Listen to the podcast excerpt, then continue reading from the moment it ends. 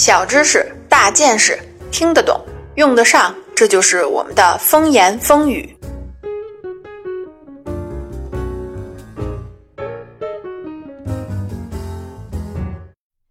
大家好，欢迎收听风言风语。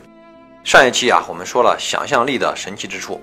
这期啊，我们继续啊，围绕咱们的大脑和意识来说一说您所不了解的注意力。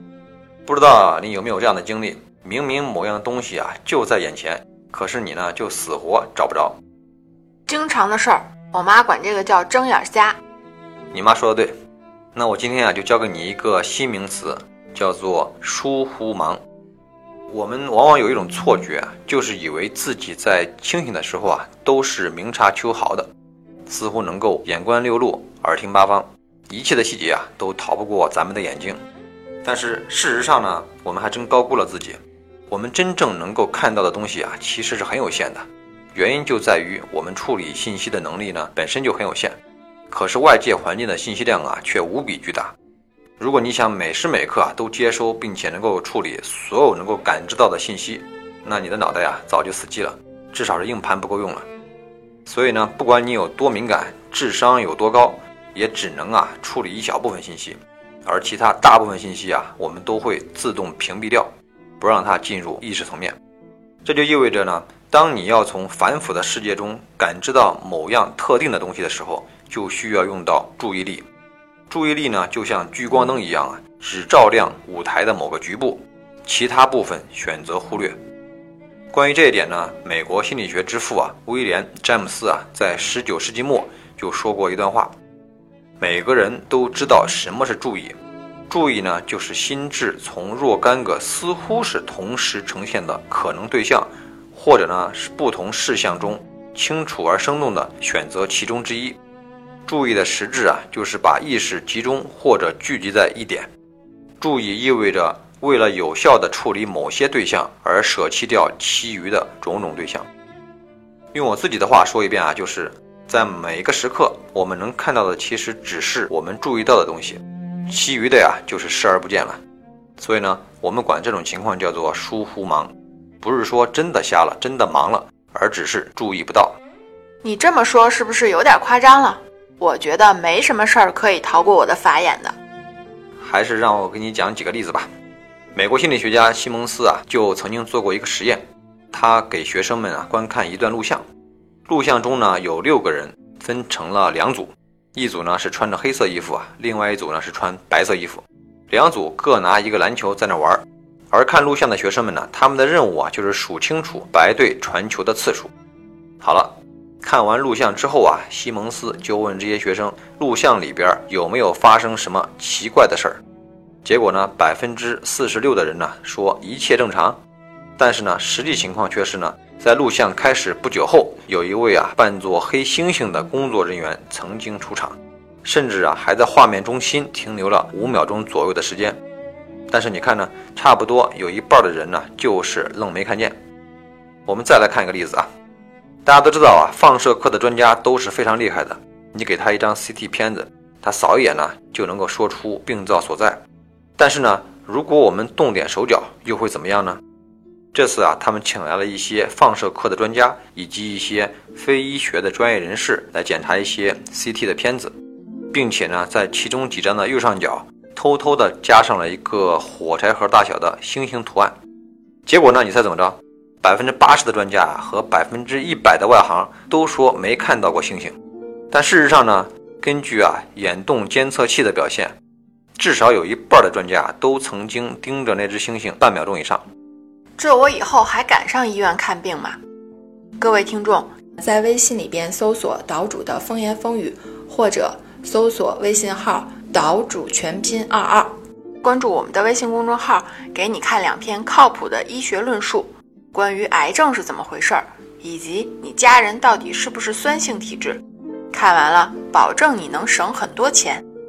你放心啊。专家之所以能够快速发现病灶啊，就是因为他们把注意力都集中在那上面，代价呢就是忽略其他事物。假如呢你一开始就告诉他呀，这次的目标呢是去发现奇怪的东西，而不是看病，那他们一样啊会发现星星的。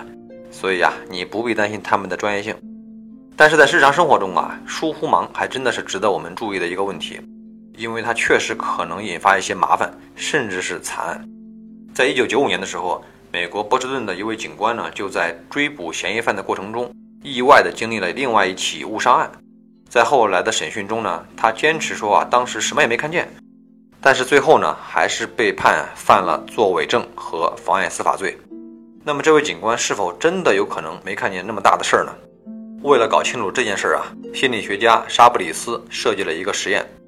他呢要求一群人跟在一个慢跑者身后九米左右，并且呢要完成一些任务。啥任务呢？第一组人就是没任务，你就跟着跑就行了。第二组呢要数清楚啊，慢跑者总共摸了几次头。而第三组啊，不仅要数清楚啊摸了几次头，还要分清楚左手几次，右手几次。接下来啊就是重点了。心理学家在慢跑的路线上啊，安排了一场三个人的打架事件，打架呢约三十秒，整个跑步过程啊为二分四十五秒。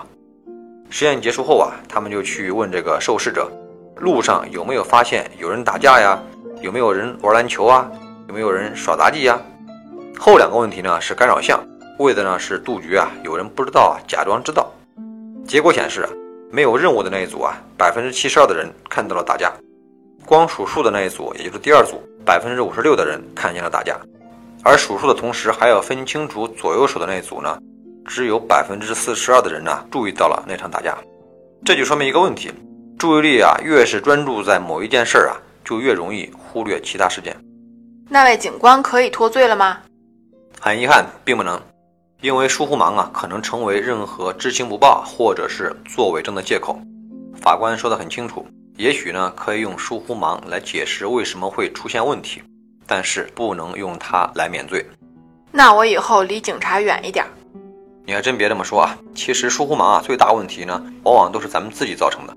比如像开车发微信啊，走路玩手机啊。虽然现在世界上很多地方啊都立法禁止驾车的时候呢手持手机，但是呢，并没有禁止免提功能。其实啊，从危险的角度来说呢，两者是一样的。因为问题出在脑子上，而不是手上。说完了疏忽盲啊，我再来介绍一种变化盲，这也和注意力有关系。我们再来看一组有趣的实验。实验人员呢，在大街上啊，随机找个人来问路，然后呢，让两个工作人员呢，抬着一块大门板，从两个人之间穿过。就在这个短暂的过程中，门板后面换上一位和刚才那位问路的人呢，差不多年纪，差不多衣服。差不多身材的人，结果啊，至少有一半的被问路者啊，根本就没有注意到换人这件事儿。原因也很简单，他当时的注意力啊，都集中在了指路上面。特别啊，是当路径比较复杂的时候，需要思考的时候，他们根本就记不住啊问路人的相貌细节。这种情况啊，在我们看电影的时候啊，就经常出现。我们都知道呢，很多电影镜头啊，都不是一次性拍摄完成的，有些分镜啊，要隔一段时间再拍。难免呢就会出现前后不一致的地方，所以啊，好莱坞啊就专门有一帮人是在后期制作中找错误的。但是尽管如此，我们呢还是会经常在电影里边啊发现穿帮镜头。听你这么一说，我感觉自己都快瞎了。那究竟什么样的东西才能引起注意呢？这里边有两种情况，一种呢是刺激的突出的吸引，比如说啊与众不同的颜色、突然的运动，或者呢一声巨响。负责这种注意的呀，是咱们大脑里边的后顶叶皮层，而第二种呢，就是主体想要找的东西，或者说呢，主体预期想要看到的东西。比如说呢，你到机场去接你的女朋友或者男朋友，那除了这个人以外啊，你很难注意到还有哪些人出现过。负责这种注意的脑区呢，就是前额叶皮层。所以啊，千万要保护好咱们的脑袋，一旦你的后顶叶皮层受损呢。你对于左半边视野里边的东西啊，就完全忽视了。这并不是说你看不见左边的东西，而是完全注意不到。你如果提醒他们呢，还是可以看见的。甚至呢，他们连想象也只剩下一半儿。你要他描述一下他的家，他可能呢就只能说出来从某一个角度看过去右半边的情况。哎呀，这就很尴尬了。万一化妆只化了一半儿。我觉得对你更严重的是，你在吃饭的时候啊，也只看见了一半的菜。好了，不吓唬你了，说点好玩的吧。好多啊，世界顶级的魔术师呢，都是研究视觉习惯的高手，而且啊，还专门有一个门派，就叫做神经魔术。二零零七年啊，在美国的拉斯维加斯啊，就举行了一场意识魔力学术研讨会。会上呢，请来了神偷阿波罗·罗宾斯。这位大神呢，曾经把美国前总统卡特的保镖给偷了，从手表到钱包，从机密文件啊到卡特的车钥匙，全给扒光了。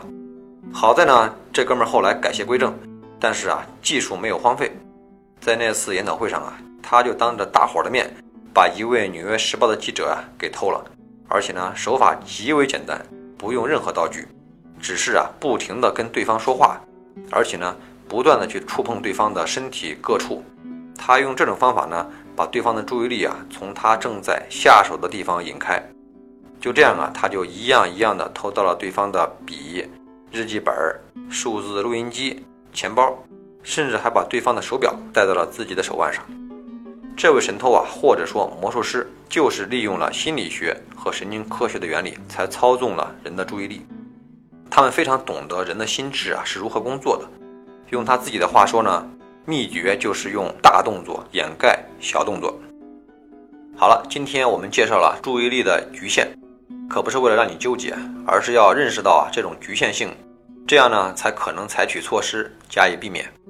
比如说，在外面走路的时候啊，或者是上楼梯的时候啊，就别玩手机了；或者呢，是在处理开放性问题的时候呢，不要把目标定得太死，这样呢，才有可能发现意料之外的收获。本期节目就到这里，感谢您的收听，我们下期再见。